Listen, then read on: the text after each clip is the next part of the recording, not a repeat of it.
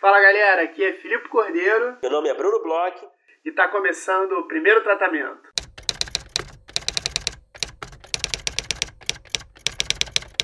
Fala Brunão, tudo bem? Fala Filipe, tudo bem? Tudo ótimo. É final de semana passado de Oscar. É, acompanhou a premiação, Brunão? Uma, um Oscar sem apresentador.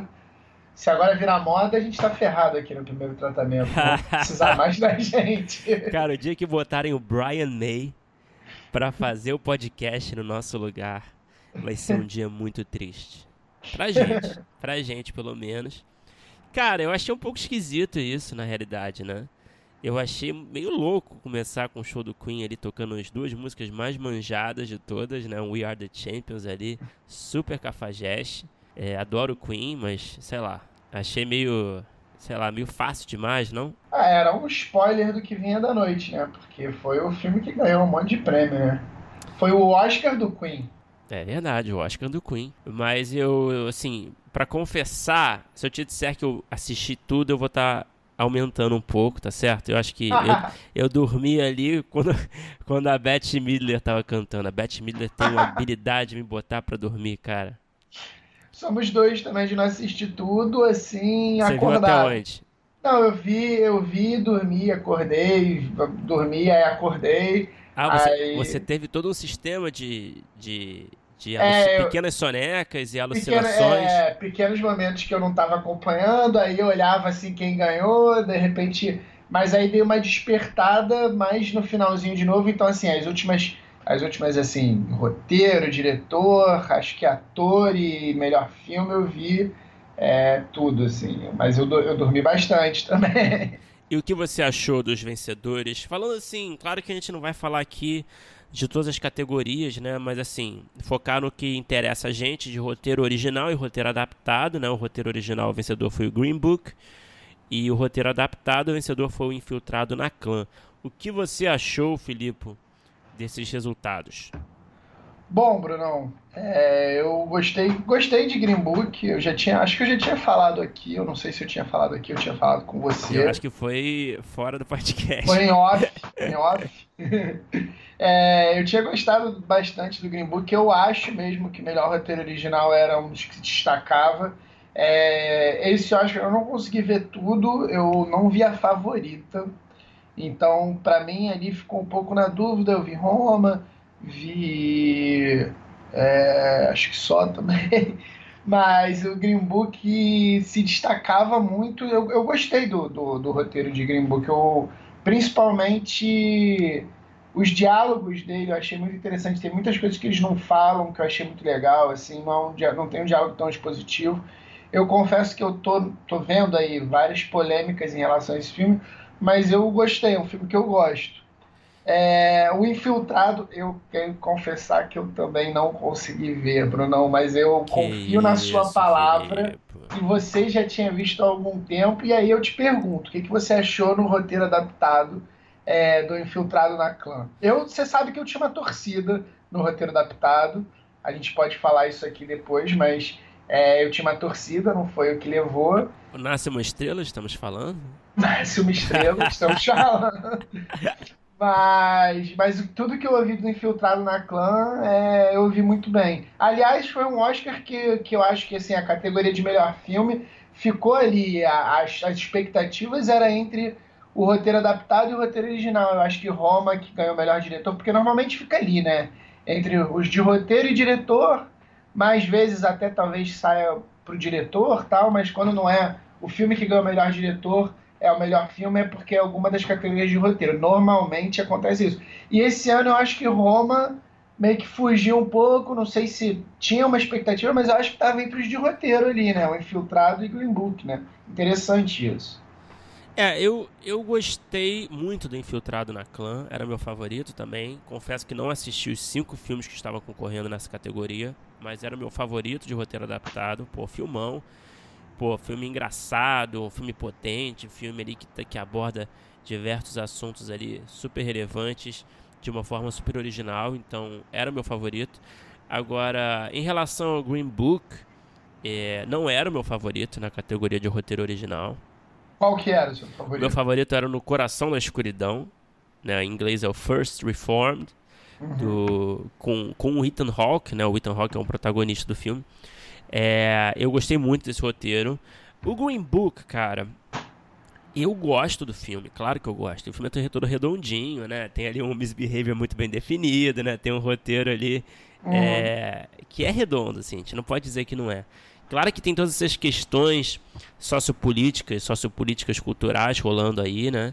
Essa polêmica que eu, que eu concordo, eu acho que faz sentido essa polêmica, nessa coisa toda do, de, de falar, fazer um filme sobre o racismo é, a partir da perspectiva de um homem branco e o homem branco seu grande salvador, enfim, esse é o típico de filme que, que faz sucesso ali na academia, né? Uhum. É, enfim, tem essa polêmica à parte, acho que a gente não vai entrar muito nesse mérito, mas eu acho que o Green Book é um filme assim muito realmente feito para ganhar o Oscar, sabe? Uhum. É muito. Não sei, eu acho que ele, ele realmente, assim, para mim tava óbvio que ia ganhar o, o, o Oscar de melhor filme. Ah, é? Assim, eu não é. achava tão óbvio assim, não. Eu achava, eu achava que o Roma eu acho que é, é querer demais da academia, sabe? É, é. Se tratando do, do, tipo de filme que é, e Netflix tudo mais. A favorita eu achei muito doido, não, não sei. Claro que eu, eu já imaginava que seria muito doido pelo diretor. É, mas não me agradou tanto a favorita, mas eu achei que a academia também seria um pouco demais para academia. E eu acho que o Green Book pre preenche todos os requisitos ali de um filme de Oscar, né? Você tem ali questões é, sociais relevantes, você tem ali é, um filme de época, um filme baseado em fatos reais, ou pelo, ou pelo menos livremente baseado, uhum. pelo que eu li. Você tem dois grandes atores, enfim. É, é um filme meio cafona também, né? É. Quem, quem, viu sabe que é um filme meio cafona, um filme meio de direção de moral e tal. Então tem, tem essa, essa vibe toda que a academia curte, né? Mas é um filme legal, mas não era meu favorito. É, eu, eu não, não era meu favorito de melhor filme, mas eu gosto do roteiro dele. Eu, eu concordo com você né, em todos os, os as críticas, mas eu acho que tem um roteiro bem redondinho, tem sim, é, sim. levanta muito bem para os dois atores, assim, eu acho, eu acho que é a, a toda a parte de interação entre os dois é muito bem escrita, tal, é, polêmicas à parte, porque eu concordo, inclusive com as polêmicas, eu até é, entendo que talvez tenha um certo problema a mais, assim, e essa visão e, e que talvez a, academia pudesse ter evitado qualquer tipo de coisa. Mas eu confesso que pensando assim, friamente no roteiro, é um roteiro que eu gosto. Eu não acho que deveria ganhar melhor filme também, não. É... Ainda mais de, de, tudo que eu ouvi do Infiltrado da Clã, eu acho que eu, eu inclusive, não, nem tendo visto, eu tava torcendo para ele levar, até porque o Spike Lee tava demais. É... Tava querendo muito ver ele subir ali no palco de novo. Mas, mas é um filme que eu gosto. É um filme que eu acho que, que toda a, a crítica em volta tal é, reclamou muito, fez muito barulho, mas tem um bom roteiro, cara. Eu, eu gosto também acho. Eu dele. falei, eu acho super redondo o roteiro. Minha crítica é, é, é, mais subjetiva um pouco, sabe? É, não, concordo. Eu concordo, mas... concordo contigo. Concordo bastante. Mas eu, eu gosto também. Eu, eu já esperava por todos esses motivos. Eu acho que é um filme mais fácil também que todos esses outros, sabe? Eu não quer dizer, uhum. não é uhum. porque é fácil, quer dizer que é ruim. Claro que não. Mas é um filme que desce mais, mais fácil, mais sutilmente, assim. É, ali na, no paladar dos, dos votantes, sabe? Mas olha, Felipe, você, se eu queria fazer um comentário também pra gente levantar a bola do Nasce uma Estrela. eu, como torcedor, queria que Nasce uma Estrela levasse em todas. queria levantar a bola para comentar quão bonita foi a apresentação da Lady Gaga com o Bradley Cooper, né? Pô, foi demais. Foi, não sei se você estava acordado. Foi um dos pontos altos. Não, na, na Globo passou um replay depois, então eu estava acordado já para as últimas. E aí eu acho que eles selecionaram como grande momento da noite e passaram de novo, então eu consegui ver.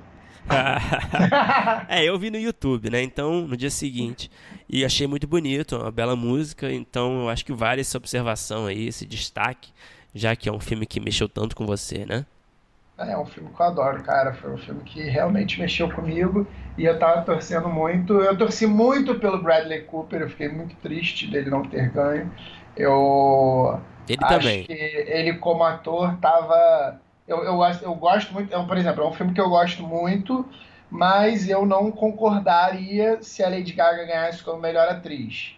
É, eu adoro ela, eu acho que ela está incrível no filme, é, mas o, o, que ela levanta no filme é o lado dela cantora. Então, assim, eu acho que é, se tivesse um Oscar para cantora que está fazendo um filme, a Lady Gaga com certeza ele varia como melhor cantora que está trabalhando como atriz num filme. Mas, mas eu acho que o, o que chama muito a atenção para ela no filme tal, não necessariamente é a atuação, que é uma atuação boa, é uma atuação, não é uma atuação ruim, não é uma atuação é, capenga nem nada, mas eu acho que não é a melhor atuação que eu vi e tal. E aí, por um outro lado, eu acho que o, o, o Bradley Cooper, até por não ser um cantor, eu acho que também essa construção de personagem dele, ainda para mim, ainda ganha um pouco mais, por incrível que pareça, é, ao mesmo tempo que eu acho que isso é, na minha balança, assim, uma coisa que cai um pouco, é, minha torcida pela Lady Gaga é uma coisa que levanta um pouco minha torcida pelo Bradley Cooper.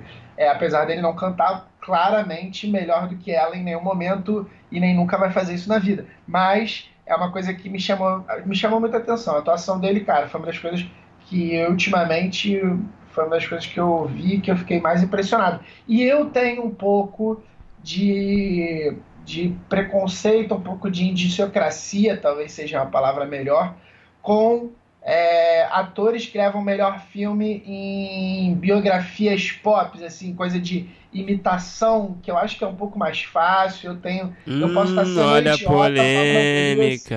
É, pode vir um ator aqui me chamar a atenção, mas eu acho que assim. O que, que a é... gente entende, né? É, pois é, eu não sou ator, mas assim, eu vejo aquele cara que fez o Stephen Hawking, vejo é, agora o Remy Malek fazendo é, o Fred Mercury. E... Que não é um papel fácil, vai. Não, não, não, não são papéis fáceis, mas eu acho que é um pouco mais fácil da gente falar, nossa, porque tá, é, são, são pessoas que estão muito vivas na nossa memória, a gente tem carinho por essas pessoas.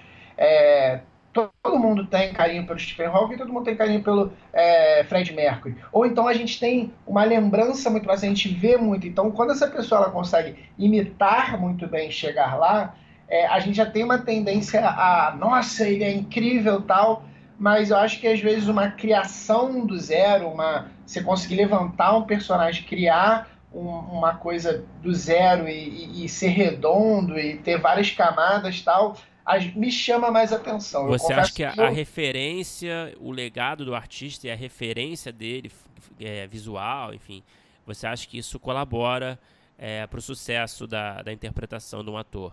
Sim, e eu acho que o Oscar tem ido muito para esse lado, então me parece que é, também quem vota é, vê muito mais com esse olho, caramba, ele tá tão igual que ele é um excelente ator, preciso dar para ele. Então eu acho que nossa, e aquele cara que criou do nada não vale nada, então se sabe, tipo, eu acho que às vezes isso acaba facilitando um pouco para a questão de premiação, não para a questão de construção. Não, não acho que um ator é menor ou maior, nunca estou falando isso, pelo amor de Deus. Mas eu acho que é, para quem está vendo é muito mais fácil dizer, ah, essa atuação foi melhor porque ela está muito igual do que eu lembro desse cara, entendeu? Quando eu acho que de repente não é isso. Assim, minha, minha simples opinião aqui. Olha o sindicato dos atores caindo em cima, vamos esperar para isso acontecer. Caindo em cima do podcast do Filipe Cordeiro. Mas bom, foi um Oscar chato como sempre, que deu bastante sono e teve filmes legais, filmes não tão legais assim, resumindo, é, com alguns roteiros que não chamaram tanta atenção, mas alguns roteiros bons. Enfim, essa é a média de sempre, né? É. Bom, vamos agora trazer de volta aqui o programa aqui pro, pro nosso universo aqui. É, antes da gente é, dar informações gerais sobre o entrevistado de hoje, a gente queria fazer um, um, um, passar um pequeno recado que na semana do carnaval não teremos um episódio no dia 6 de março, na quarta-feira de cinzas. Assim como a gente fez, a gente fez ano passado, quer dizer, assim como a gente não fez no ano passado, é, durante o carnaval carnaval a gente tinha feito uma pesquisa tal e os números dos podcasts caem muito, as pessoas elas estão envolvidas na festa mesmo. É, Para a gente também, por uma questão logística, fica um pouco mais complicado, é, porque às vezes um ou outro viaja, a gente consegue é, até organizar com, no início do ano menos convidados do que talvez em outras épocas, Então, a gente já fez essa pausa ano passado, é, notou que, que foi uma pausa que não teve tantos barulhos e não teve tantos problemas, porque as pessoas realmente, na quarta-feira de cinzas, não param para escutar podcast, ou elas param para se recuperar e passar mal, ou elas vão trabalhar algumas, infelizmente, depois de meio-dia. Então, é, não é bem um bom dia para lançar episódio. Isso. Mas... A, a, verdade é que tá todo mundo bêbado e gente bêbada não quer ouvir podcast, entendeu? Então a gente pede desculpas, mas é o nosso calendário. E mas é isso, dia 13 de março, na outra quarta-feira, estaremos de volta com episódios novíssimos e com grandes convidados. Olha, o mês de março promete. Já gravamos alguns episódios muito legais com grandes personagens aí do nosso mercado. Então, por favor, nos aguardem. Isso mesmo. E pro episódio de hoje é um episódio muito especial pra gente, porque é um episódio que é, celebra de certa forma a nossa parceria com a roteiraria.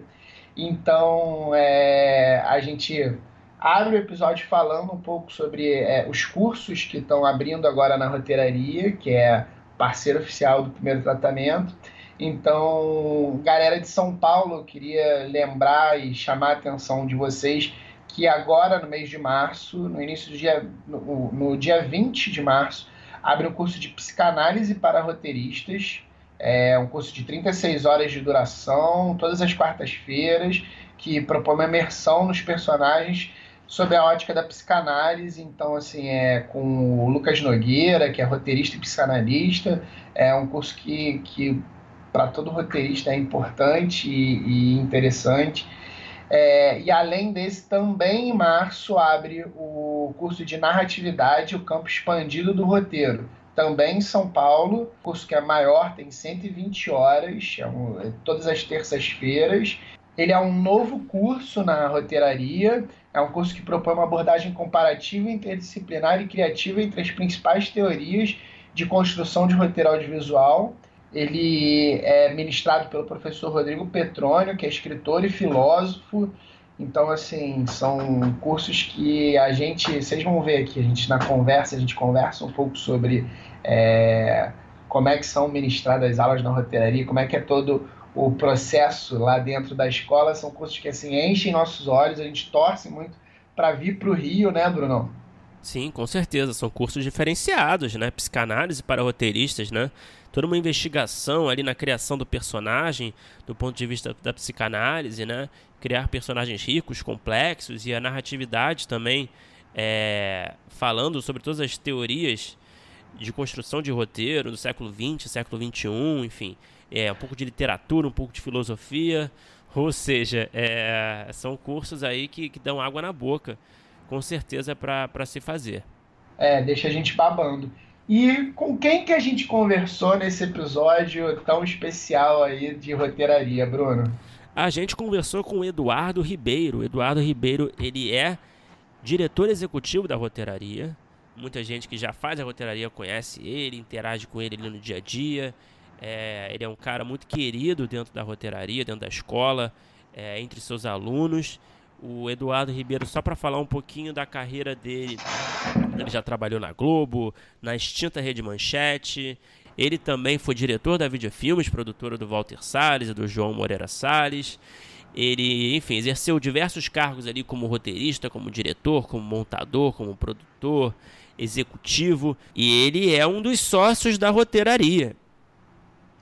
É, o, o, Eduardo Ribeiro é uma figura incrível, simpaticíssimo, é, fez de tudo aí no audiovisual. A gente conversou com ele, a gente conseguiu é, descobrir um pouquinho assim da, dessa carreira dele, que ele passou por diversas coisas. É um cara que tem uma visão é, incrível do mercado e da importância do, do roteiro e do roteirista é, da nossa profissão. É muito, é muito legal conversar com ele, como é, que nem como a gente conversou com o Zé, e ver pessoas que pensam é, o nosso mercado e a nossa profissão com vontade de valorizar né, em várias coisas. Então ele falou assim que lá dentro é, eles, além dessa formação incrível que eles fazem, eles têm algumas coisas, eles têm uma parte de conteúdo que a gente vai falar um pouquinho, que eles lutam por mais tempo para os roteiristas poderem desenvolver as coisas. Então assim é, é uma pessoa que, que trabalhou em diversas áreas do audiovisual e entende essa nossa pequena parte aqui que às vezes fica tão relegada, tão de lado do roteiro que dá até uma felicidade conversar com gente assim, né, Bruno? Com certeza. O, o Eduardo, assim como o Zé Carvalho, são verdadeiros guerreiros. Estão nas trincheiras do roteiro audiovisual, defendendo o, os direitos de todos nós, direitos criativos, enfim. E a gente conversou muito também sobre a roteiraria conteúdos, né, que é um braço que é produtor, um braço da roteiraria de desenvolvimento de conteúdos. Né? Então eles fazem roteiros para cinema, TV, publicidade e são projetos desenvolvidos é, pelo pessoal da roteiraria e pelos alunos da escola, né? o que é muito interessante. É, é incrível, assim, é, o que eles estão fazendo é uma coisa realmente de tirar o chapéu, de ficar babando.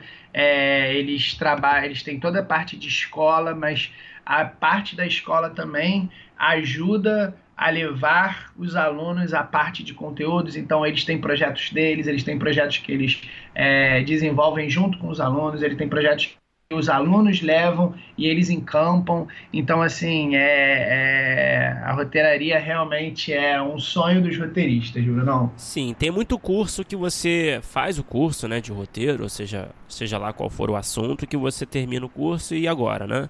Você faz o que? Como é que você entra no mercado. Então na roteiraria tem esse diferencial. Você faz o curso, o curso maravilhoso, cheio de informação, cheio de teoria, enfim. E aí você depois tem essa ainda oportunidade ali dentro na roteiraria. Durante o curso, depois do curso, tem a oportunidade ali de integrar os projetos da roteiraria conteúdos, o que, porra, é incrível, né? É incrível, lembra uma faculdade, né? Uma coisa que é comum a gente ver em faculdade e em cursos assim não é tão comum a gente ver. É, vamos escutar esse papo aí que foi incrível.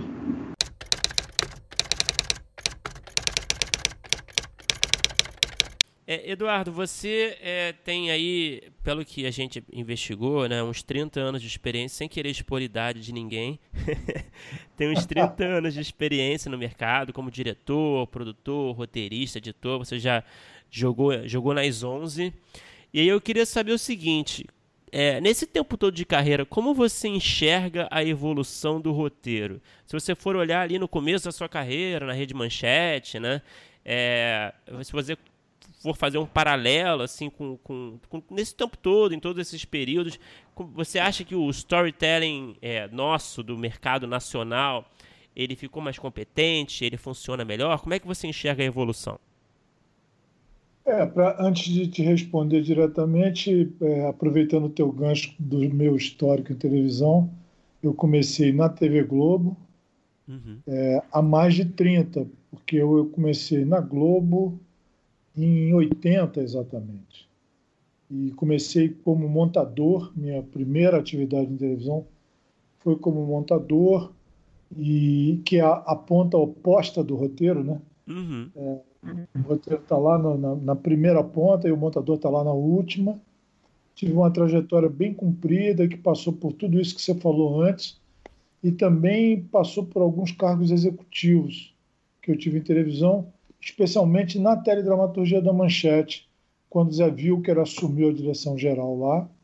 Zé Wilker, muita gente ainda deve se lembrar, um ator brasileiro, né, muito conhecido a partir dos anos 80. Zé ficou muito conhecido, um ator de teatro que migrou para a TV. Ficamos muito amigos num certo período e quando ele foi chamado para esse cargo lá, a gente foi para a Manchete. Foi um momento bem pioneiro da dramaturgia na Manchete, que era a primeira experiência assim mais ousada de dramaturgia fora da TV Globo. E teve muitas muitas riquezas esse processo. Então, para ir para a tua, para tua pergunta mais diretamente, Bruno, o que me, o que me vem é o seguinte, é, o roteiro em televisão ele só tinha importância, como até hoje quase que em sua totalidade, no campo específico da dramaturgia de novelas. Uhum.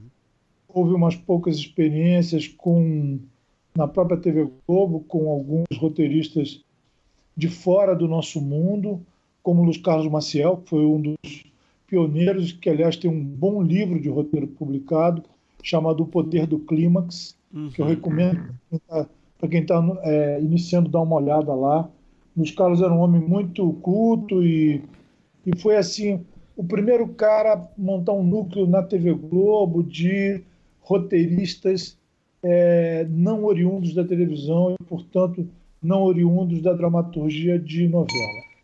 Fora isso, a minha vivência sempre foi observar que o roteiro era, em geral, escrito por aquele cara que escrevia bem no grupo, não havia formação de roteirista no Brasil, não havia sequer uma preocupação como roteirista, porque a nossa tradição, lamentavelmente, no audiovisual, é, vem de uma distorção da vanguarda europeia, que veio para o Brasil com o cinema novo, e ali o roteirista tinha pouca importância. Quem tinha importância era o autor e o autor era o diretor. Uhum. O roteiro era assim um primo pobre, era, era um primo pobre bem vestido, entendeu? As pessoas gostavam, hum. mas não, não, tinha, não tinha valor. Na cadeia produtiva não tinha valor. E isso posso te dizer até muito recentemente. Não, não, houve, não houve uma mudança qualitativa. A TV Globo criou uma maneira muito específica de fazer o tipo de melodrama que é aplicado nas novelas, que é escrito por um tipo de autor é, bastante particular também, como esses todos grandes autores de novelas que a gente conhece. Houve algumas passagens de alguns dramaturgos experientes, como Dias Gomes, Braulio Pedroso, no mundo da telenovela, que aliás fizeram coisas bastante boas e ousadas para as suas épocas, mas a, o, o cara que escreve novela não obrigatoriamente é um cara que consegue fazer dramaturgias de outro tipo. Não estou uhum. querendo nem nivelar por baixo, nem baratear o que eu estou dizendo, viu? Nem desmerecer quem faz este tipo de produto. Muito ao contrário. São trabalhadores muito importantes da nossa indústria. Eu só estou dizendo que é, a TV Globo foi tão hegemônica esses anos todos, e este produto específico, a telenovela, foi tão hegemônico que não se criou roteiristas com outras dinâmicas. Hoje é que é uma preocupação concreta com a formação de roteiristas que saibam lidar com produtos como séries para TV e para os streams, para para as plataformas de streaming, né? E então houve evolução sim para para tentar ser mais sucinto em relação ao que você perguntou, houve evolução sim. Uhum. Ainda nós estamos num momento muito inicial, muito seminal dessa nova fase do, da presença do roteirista, do roteirista na cadeia produtiva brasileira. É engraçado você falar no final que a gente está muito no início assim dessa, dessa nova fase de, de, de de estudo e de trabalho de roteiro, é, porque assim, a, a roteiraria, né, principalmente, já está, foi o quê? 2007, né? Que vocês acho que começaram. Começamos já em 2007. O Zé me chamou para esse projeto, que me encantou desde sempre. Depois é que viemos para São Paulo. Então a gente já fala de 12 anos, pelo menos, de roteiraria, e imagino que antes vocês tenham, é, pelo menos, discutido algumas vezes durante algum tempo é, essa necessidade de formação de roteiristas. Como é que foi que você e o Zé sentaram e começaram a pensar nesse projeto Roteiraria que aí surge em 2007? Ó, isso veio da, veio da, em primeiro lugar, da própria atividade pregressa do Zé como estudioso e professor. Ele já lecionava aí no Rio e, e lecionou muitos anos na PUC, na, e ele, ele fazia uma cadeira de narrativas é, contemporâneas e ele foi bastante bastante ativo nesse mundo aí, mas assim de uma maneira muito heróica fora da, fora da PUC ele fazia um curso relâmpago aqui, um outro ali, meio no, na, no, na marra, assim, é, como uma espécie de evangelização do audiovisual, hum. ele trazendo uma coisa de, olha, galera, é preciso estudar isso. Isso não cai do céu. Ser roteirista não é algo que você possa deixar que dependa exclusivamente do talento. Então, a gente lá atrás, a gente começou como uma desenvolvedora de conteúdo, escrevendo alguns projetos de longas metragens, e Zé então fazia alguns cursos. Depois, mais adiante, eu já estava aqui em São Paulo, ele ficou no Rio, e logo depois foi para Nova York para voltar aos estudos. E aí a gente deu um, deu um intervalo nas nossas vidas é, dessa sociedade. Quando ele voltou, é, chamado pela TV Globo, para ser o diretor de análise narrativa lá, e aquilo durou um ano e pouco, e ele acabou vendo com muita frustração o projeto dele não avançando como ele gostaria. Nós retomamos é, o projeto Roteiraria e aí implantamos, aí já numa forma mais institucional, a escola e a desenvolvedora de conteúdos. Hoje nós somos essas duas coisas em simultâneo e, e estamos bastante bem sucedidos. Ontem mesmo com a Viviane, nossa sócia, estava levantando aqui o número atual de alunos. A gente está hoje, nesse momento, com 300 alunos. É, tem uma oscilação durante o ano, né? Turmas acabam, turmas começam. Então, essa oscilação varia de 260 atualmente a 300 alunos, o que é expressivo sob qualquer ponto de vista. Hum, demais, uhum. demais. E a, gente, e a, gente, deve isso, e eu preciso dizer isso, à excelência do trabalho de Zé Carvalho, que consegue juntar três, três é, qualidades que são incomuns no nosso mercado. Ele é um excelente professor, transmite com muita facilidade, entusiasmo e tudo isso, e carisma. Ele é um estudioso que eu não conheço ninguém assemelhado a ele nesse ramo aqui no Brasil, um estudioso das, das artes narrativas.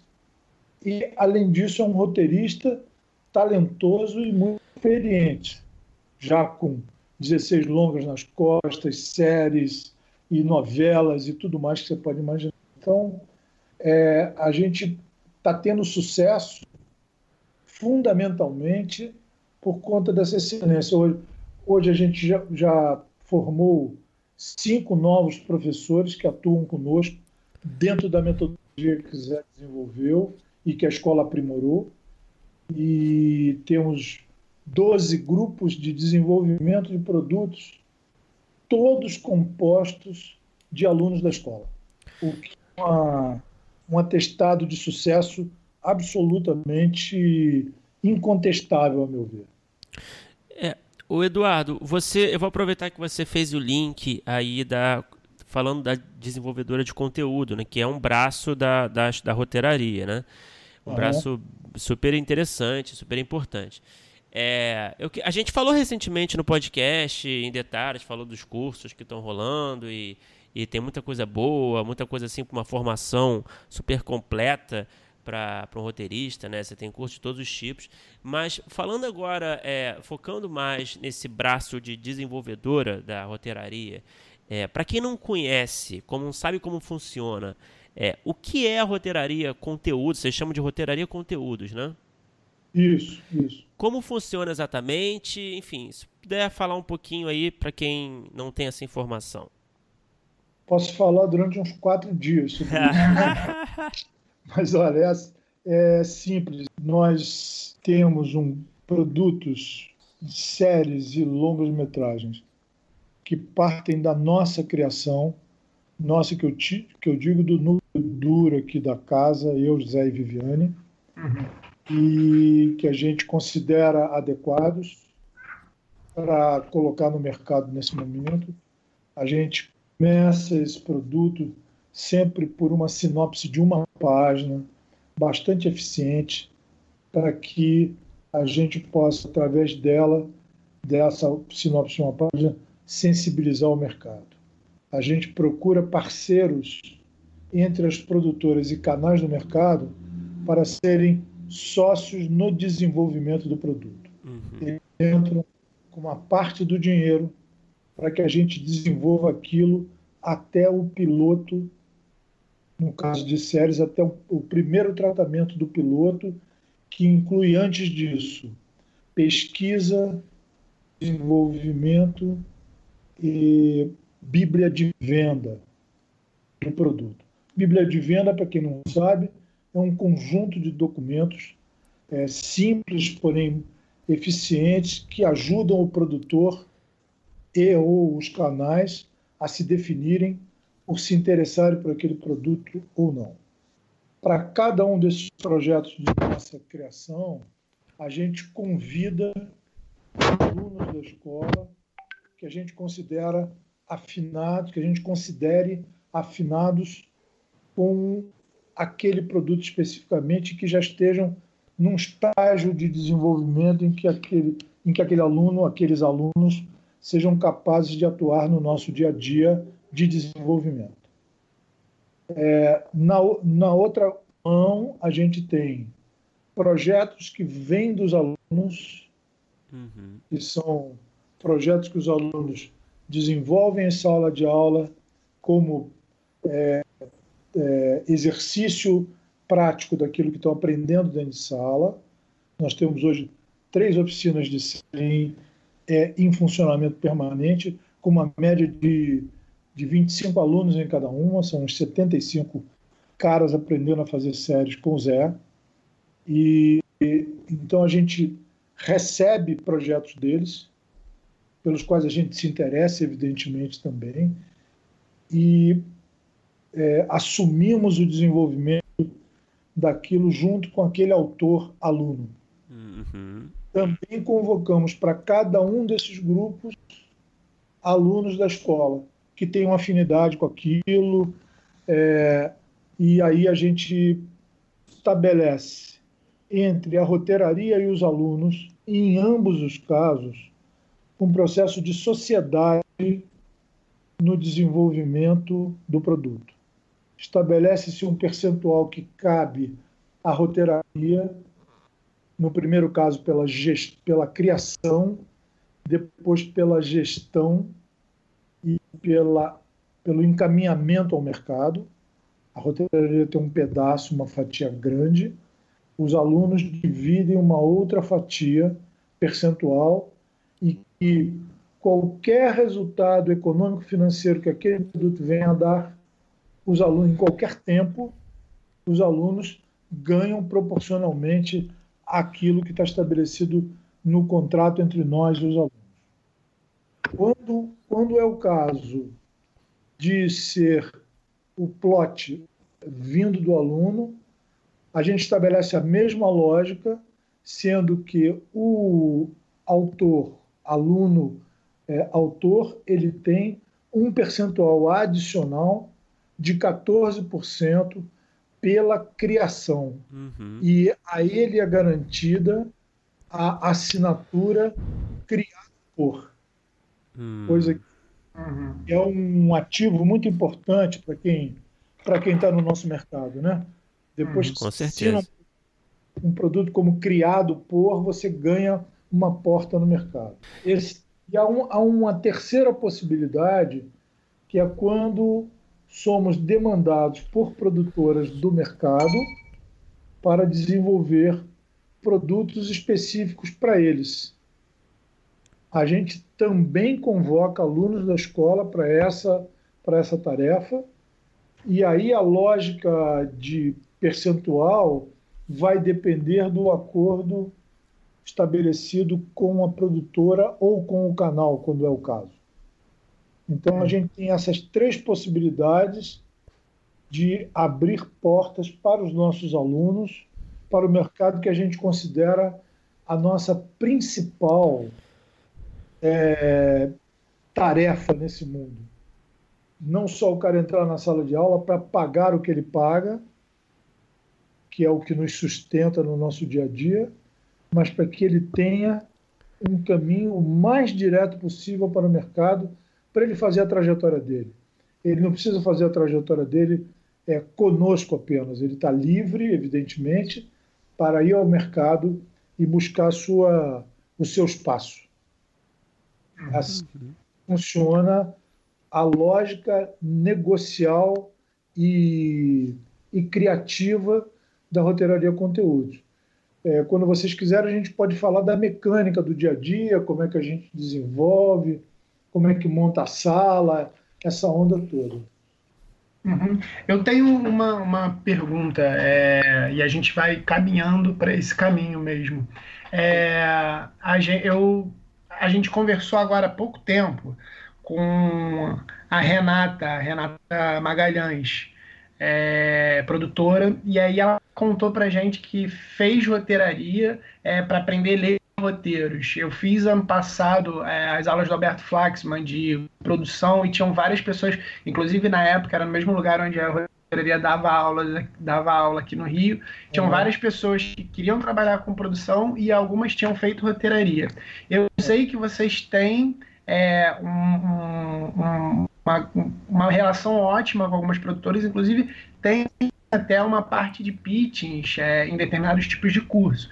É, vocês são uma escola realmente que tem um diferencial desse contato com os produtores. Por que, que você acha que vocês alcançaram é, é, esses produtores, vocês começaram a trazer essas pessoas para olharem para os roteiristas que vocês estão formando e como que vocês trazem essas pessoas e quais são os, os movimentos que vocês fazem para ter tanto produtor, tanta gente que é a pessoa que vai investir nesses talentos dos roteiristas para dentro da escola? Olha, eu posso atribuir isso é, sem qualquer pretensão exagerada à qualidade do que a gente vem fazendo. Uhum. Nós tivemos aqui em São Paulo, tivemos e temos aqui em São Paulo uma relação muito próxima com a dois filmes do Fernando Meirelles, do Paulo Morelli e da Andréa Barata Ribeiro. É, desde o primeiro momento nosso aqui, nós, eu já conhecia o Paulo Morelli já há algum tempo e fomos visitá-lo lá.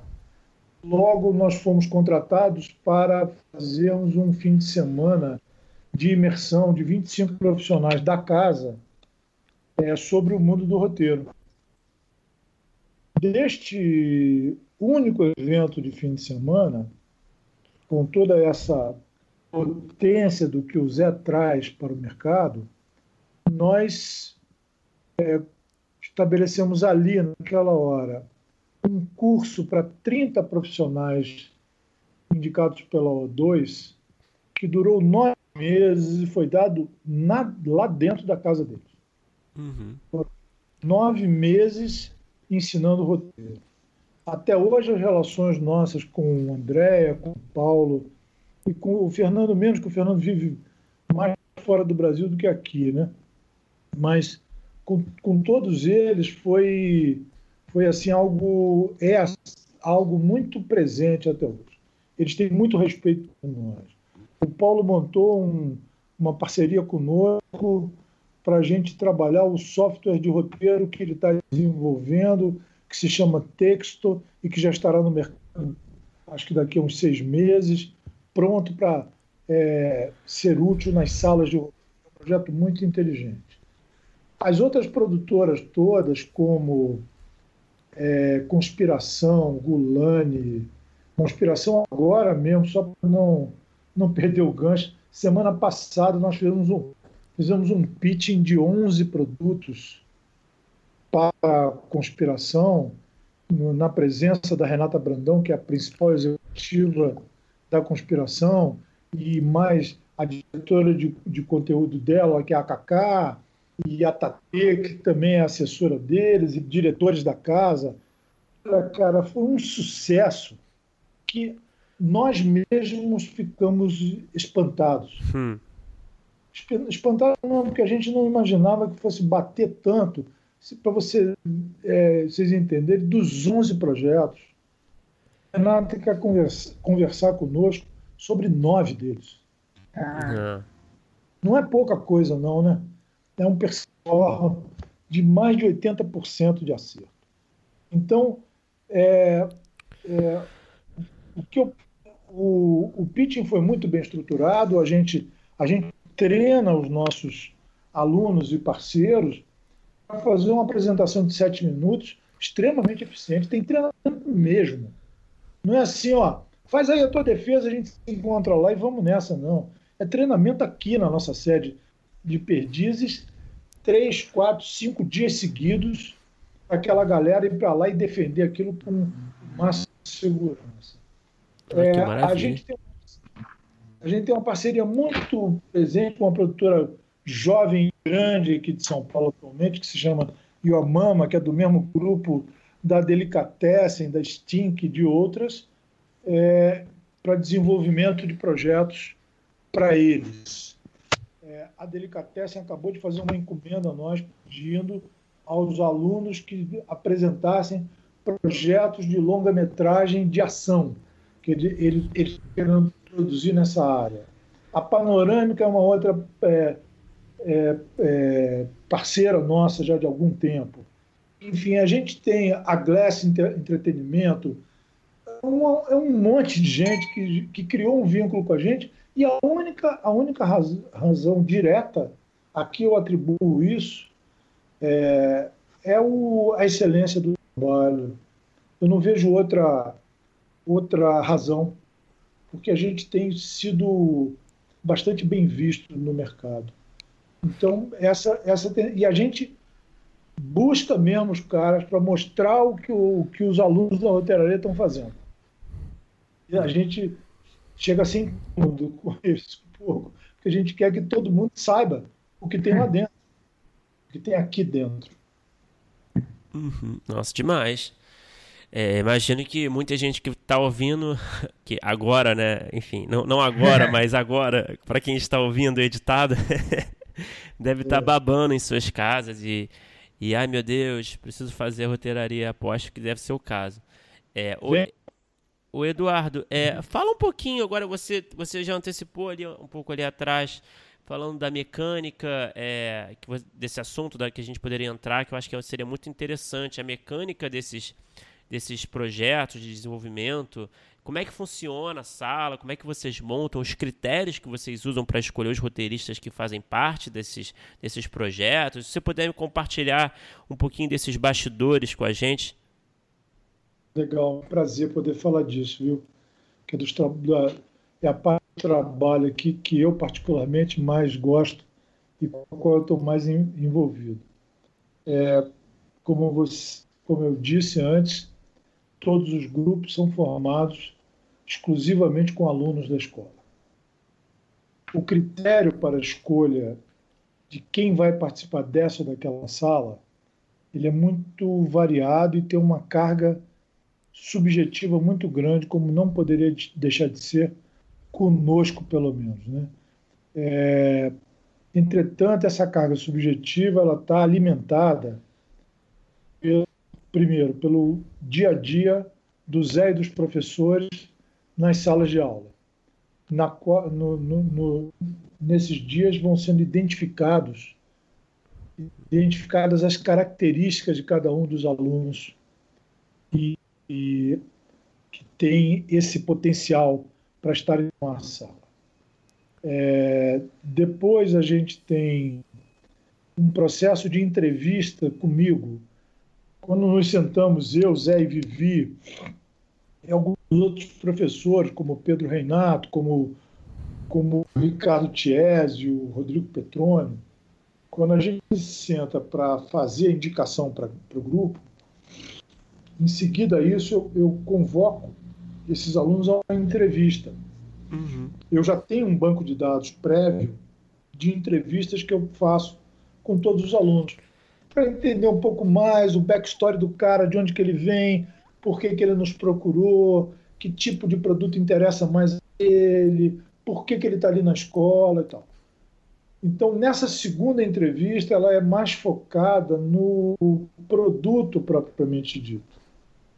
É, a gente faz algum tipo de imersão ali durante uma hora de papo para sacar como é que o cara se posiciona diante daquele produto que a gente está querendo que ele entre para escrever. A partir dessas entrevistas, a gente faz uma reunião nossa e bate o martelo sobre aquelas escolhas. Os grupos têm entre quatro e sete pessoas uhum. Entre os alunos. há casos de alunos que, tão, que estão em mais de um grupo. Por proximidade, porque a gente acredita muito naqueles talentos e a gente quer abrir mais e mais portas. E o primeiro movimento é esse, escolha da galera. O segundo movimento é eles entrarem em contato mais profundo com aquela ideia que será desenvolvida. E como eu disse para vocês, na maior parte dos casos, parte de uma ideia de uma página escrita, quando são as nossas histórias. Quando são as histórias dos alunos, eles vêm já com o material que eles desenvolveram para a sala de aula e a gente faz um trabalho crítico sobre aquilo para adequar o produto à realidade de desenvolvimento. Então, é, feito essa, esse primeiro, esse segundo passo, que é a sala toda tomar contato com, a, o produto que vai ser desenvolvido, a gente estabelece os temas de pesquisa que aquele produto, a nosso ver, necessita para ser consistente.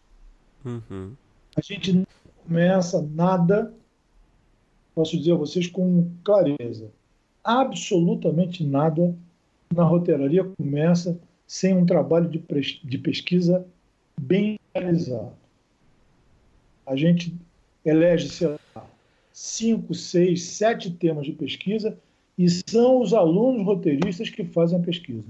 Não há nos grupos a figura muito comum no ambiente de televisão do pesquisador. Uhum. Você diz assim: ah, por favor, pesquisa para mim como são as placas de trânsito em Nova Friburgo. Como é que se veste um médico do SUS? Como é que garimpeiros na Amazônia é, mineram ouro? Nada disso é feito por pesquisadores profissionais. Os alunos passam um período só pesquisando, não escrevem uma linha. Uhum. E a gente é, faz questão de que, de que isso seja a primeira linha de corte dentro do grupo. Porque aquele que não se adapta à ideia de que primeiro ele tem que pesquisar para depois ele escrever, a gente sabe que aquele não vai ser um roteirista. Uhum. A gente não acredita em inspiração nessa visão mais imediatista, em uhum. criação nessa visão mais imediatista. Pô, me pintou uma ideia aqui, vou mandar ver. A, a, gente, a gente acha que a criação só existe mesmo a partir da pesquisa é dali que brota. Aí você vem com tudo que você tem de talento e de conhecimento teórico prático sobre roteiro para poder desenvolver. Passado, então, esse primeiro essa primeira tortura psicológica, uhum. fazer os, as pessoas trabalharem no conteúdo, no, na pesquisa, a gente começa então a, a, a escrever. Aí vai, depende muito do grupo, do projeto, do estágio em que ele está. É, muitas vezes a gente começa do personagem, dos personagens, e aí é um trabalho árduo de construção, personagem a personagem, seu backstory, seu tempo presente, ele parece a história pela primeira vez, como é que você vai vê-lo naquele estágio de vida em que ele se encontra, quais que, qual é a persona física daquele cara, se aquilo importa para a narração, é, como é que ele, quais são as camadas do caráter dele que nós vamos trabalhar, o que a gente chama aqui no nosso jargão cotidiano de misbehavior, uhum. é, tudo que a gente vai trabalhar naquelas várias camadas da, do personagem dentro do produto. O que não servir ao produto a gente sequer considera. Então a gente é, vai para o personagem para trabalhar arduamente. Aí a gente vai, é, em paralelo ou posteriormente, começa a trabalhar o arco daquela temporada, as sinopses dos episódios, e nisso a gente rala bastante Quando a gente considera que isso está bastante maduro, aí começa, vai começar a primeira etapa do trabalho de, de escrita propriamente. Uhum. O, head, o head do grupo senta-se com o Zé, e ou comigo, e estabelece-se a primeira escaleta do piloto. Uhum. Um trabalho que já, já foi precedido de tudo isso que eu contei aqui agora.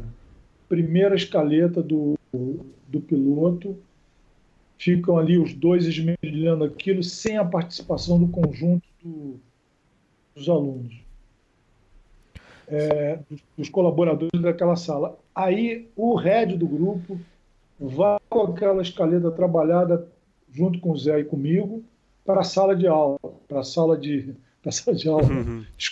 para a sala de roteiro. E aí sim é, são distribuídas as sequências de cenas entre aqueles colaboradores, aquilo é escrito, volta para o head do grupo, o head do grupo faz uma unidade de texto, porque imagina, são cinco cabeças escrevendo, mesmo que todo mundo com, com a mesma intimidade com os personagens, são cinco escrevendo.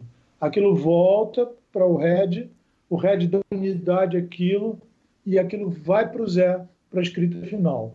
Em alguns poucos casos, não vai para o Zé para a escrita final, vem para mim na, é, é, na escrita final.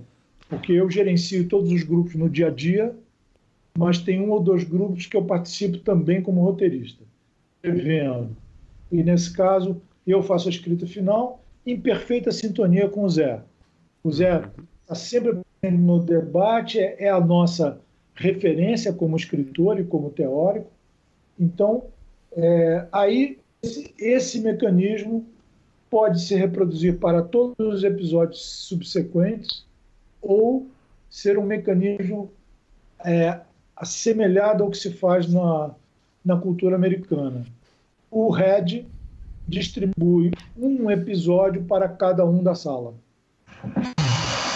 Uhum. E aí faz a escrita final de cada um, se for necessário, e o Zé faz então a supervisão final do projeto.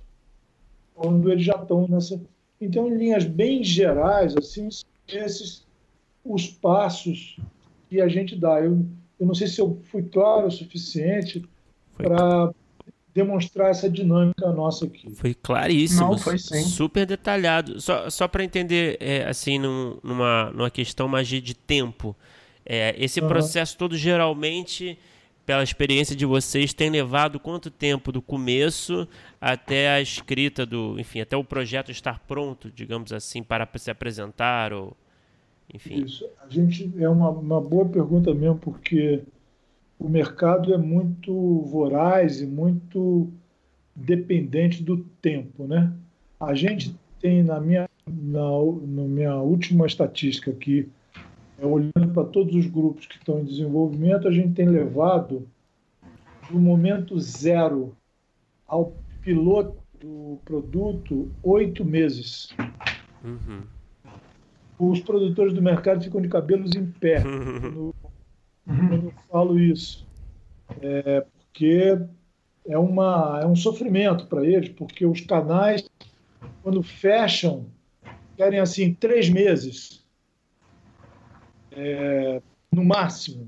Uhum. E, e, e, a gente tem tentado dar por esses prazos, sabe? Vocês que estão aí nos ajudando a difundir o, o nosso mundo aí para todo mundo que está interessado nele. Estão fazendo esse debate tão importante para o auto especialmente a especialidade de vocês, é, têm sido muito úteis e serão ainda mais, é, demonstrando que o tempo é, é um aliado importante da boa qualidade. Hum, certamente. Se, é claro que não, eu não quero com isso defender que se a gente tivesse, ao invés de oito meses, tivéssemos é, 16 meses ou 24 meses, Uhum. Poderia ficar ainda melhor? Não.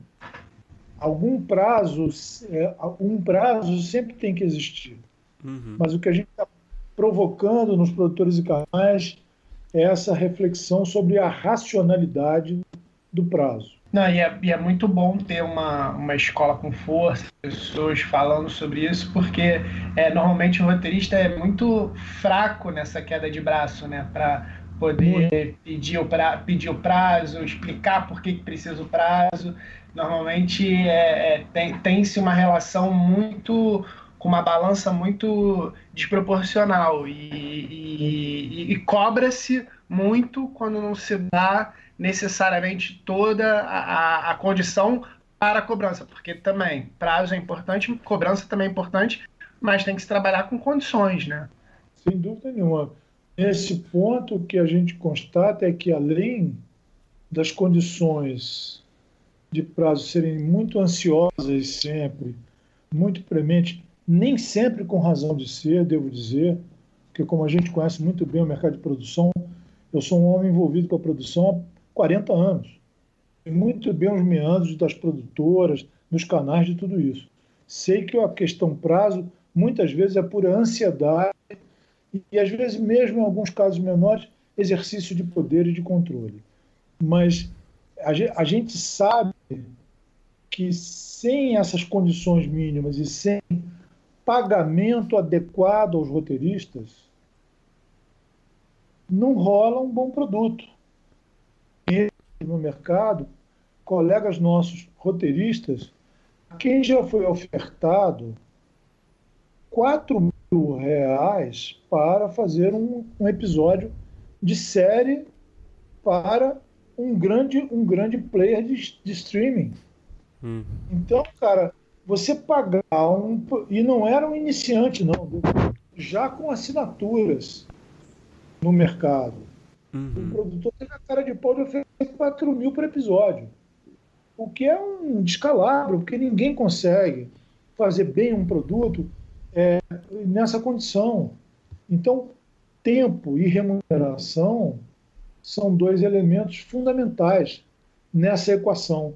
Se os produtores e canais querem bons produtos, eles precisam primeiro estar atentos para essa realidade. Eu sei que muito, muitos deles já estão preocupados com isso. A gente vê alguns produtores bastante empenhados em fazer uma mudança nesse jogo, mas o normal ainda hoje, é, a gente tem que dizer isso, é o roteirista ser chamado para o risco. Uhum. Pô, faz aí, depois vamos ver, se rolar a gente te paga. Isso é uma prática é, contra a qual a gente tem trabalhado muito para que haja é, realmente produtos de no mercado. É, o Eduardo, e, e, fala um pouco do perfil. Você falou muito do critério para escolher esses roteiristas que vão compor as salas, os projetos e tudo mais.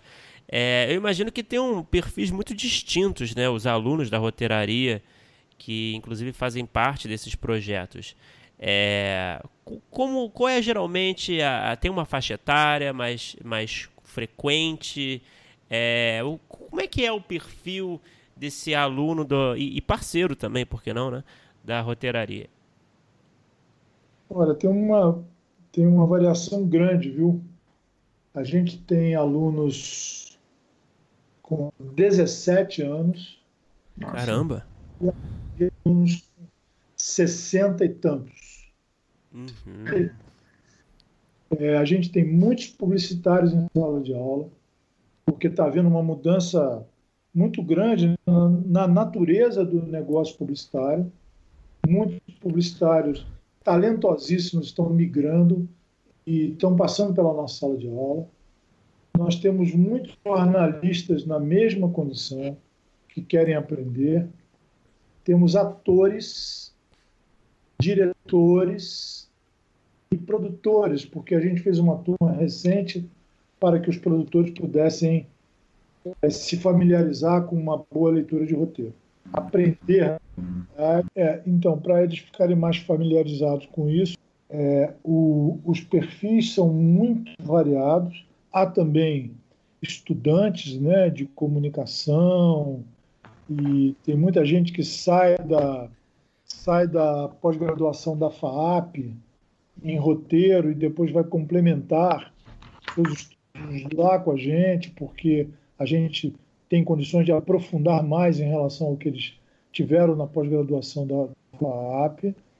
É, a faixa etária que eu identifico como média, assim, nossa, vai dos 28 aos 40 anos. Essa, essa talvez seja a maior massa de, de alunos por faixa etária.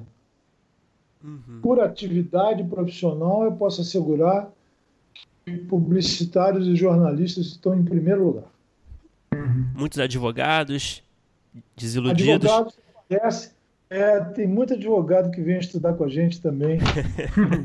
é, é gostado, né? Porque, bom, eles têm um contato com a palavra né, muito permanente e, e muitos querem aprender a narrar por conta da própria profissão sair da profissão, né? É, a gente então, tem, tem... É, a gente tem sentido isso muito com o roteirista que a gente conversa. A gente volta e meio conversa com alguém que é, largou a advocacia, enfim. Então é um padrão é. aí de roteiro. É é Aqui tem um caso, sou um caso. Olha aí. Você? É, eu larguei para estudar e trabalhar com roteiro. Rapaz, é, você está entre muitos aí então, né? vamos, fazer uma, vamos fazer uma sala específica na roteiraria só de direito, só de, de advogados. É. Vocês todos estudarem juntos. E poderem dizer data, data vênia um para o outro. E uma, uma, uma, solicitação que, uma solicitação que eu tive muito recentemente de uma preparadora de elenco aqui de São Paulo, muito talentosa, muito respeitada hoje no mercado, chamada Nara Sacaré. Nara veio me solicitar, ela própria estudando conosco, veio me solicitar a formação de uma turma só de atores. Hum, olha. Que ela acredita que os atores precisam aprender a ler roteiro. Uhum. Desde o momento em que eles escolhem o papel que vão fazer, até o momento do desempenho mesmo ali, para poder entender todas as nuances que estão postas e, e para poder entender também um bom roteiro, distinguir um bom de um mau roteiro. Né? Então, o, o campo aí nosso é bastante amplo mesmo. Né? É, né? Passa por todo, toda a parte da produção, passa, né? É, exatamente. E, Eduardo, acho que para finalizar aqui, é, eu fiquei com uma dúvida, quase que uma curiosidade. É, para mim ficou bem claro é, co como são as três formas assim de vocês é, apostarem no, no, num produto e eu entendi muito bem essa, os produtos que vocês têm, as demandas.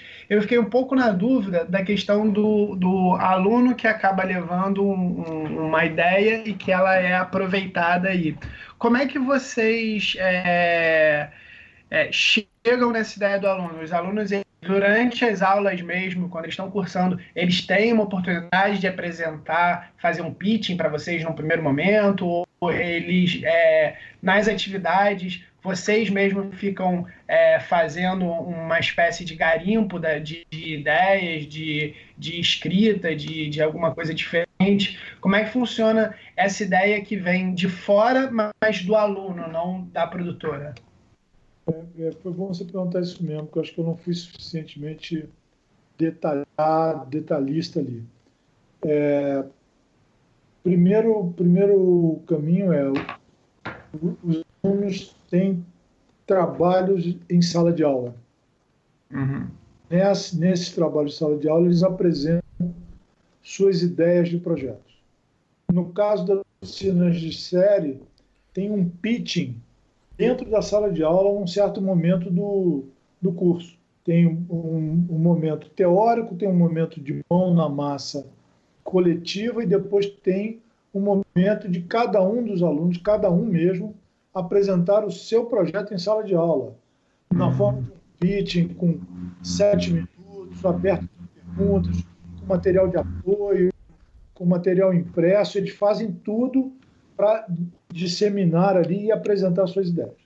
Então, esses dois, esses dois mecanismos já existem consolidados dentro da sala de aula. O outro mecanismo é os alunos procuram a mim fora da sala de aula, isso está aberto permanentemente para os alunos, para a gente dar consultoria no desenvolvimento de, de projetos que ele esteja fazendo que nada tenha, tenha a ver com o que ele está fazendo na sala de aula.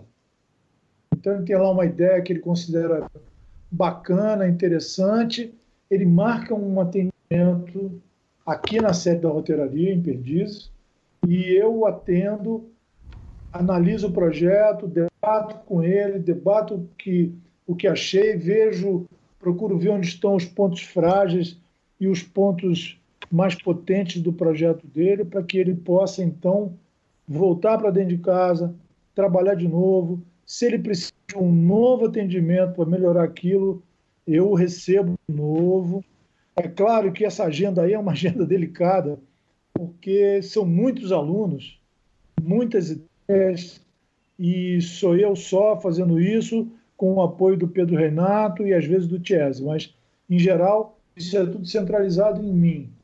E aí, quando o projeto é, aparece para nós de uma maneira que a gente se encanta por ele, aí eu, eu, eu levo o projeto ao debate com os sócios a gente faz uma curadoria interna e diz assim, pô, legal, vamos, vamos apostar nesse projeto de fulano.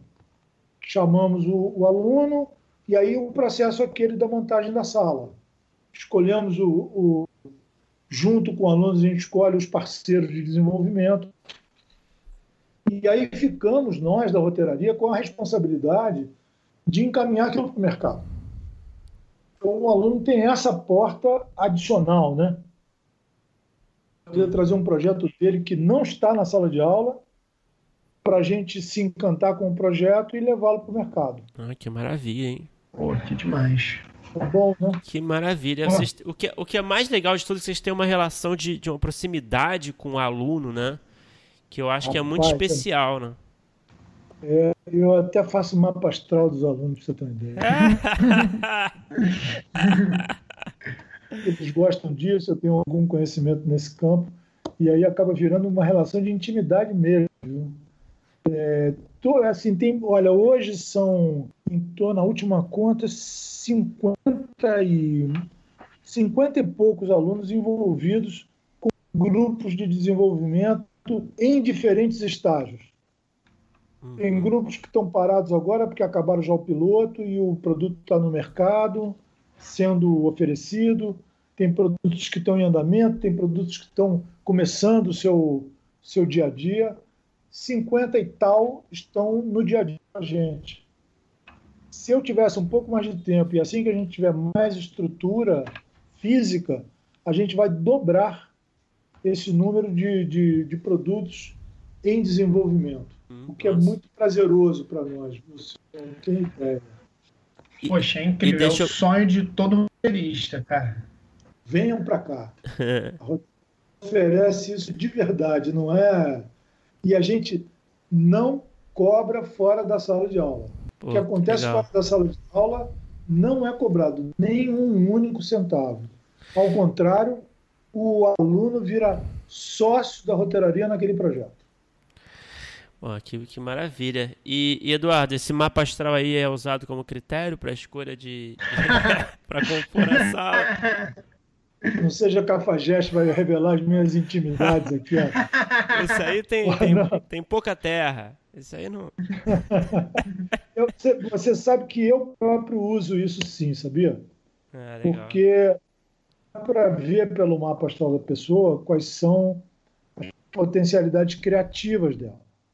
E cada um de nós tem um potencial criativo diferente. Uhum. Então, quando você consegue juntar pessoas de potenciais criativos diferentes num determinado projeto, a tendência aquele ambiente ficar é, potente, efervescente, é bastante, é bastante grande, viu? Eu uso assim para o meu consumo interno e para nós aqui dentro de casa, uhum. eu uso um pouco isso para. Eu não fico falando isso por aí para não parecer é, charlatanismo barato, claro. mas é, é algo que eu estudo há muitos é anos, é, claro, uhum. é algo que eu gosto e que conheço efetivamente. Para essa, nesse nível, eu não sou um astrólogo profissional, nem nunca fui, mas dá para usar os recursos de astrologia sim, para poder é, equacionar é, as questões criativas de um grupo e torná-lo mais uma. para você não cobrar da pessoa algo que ela não pode lidar. Uhum. Uhum. Esse é o principal ponto, entendeu? E potenciar tudo aquilo que ela tem naturalmente a oferecer. Uma ferramenta. É uma ferramenta para você conhecer mais a fundo a pessoa, né? Eu acho que tem todo o seu valor, claro. Tem mesmo, tem muito eu uso, uso e uso explicitamente. Todos eles sabem que eu uso. Uhum. Só o uso daqueles que não querem dar os seus dados de nascimento, não querem a cidade invadida, aí respeito totalmente, não tem nenhum problema. ah, perfeito, Eduardo.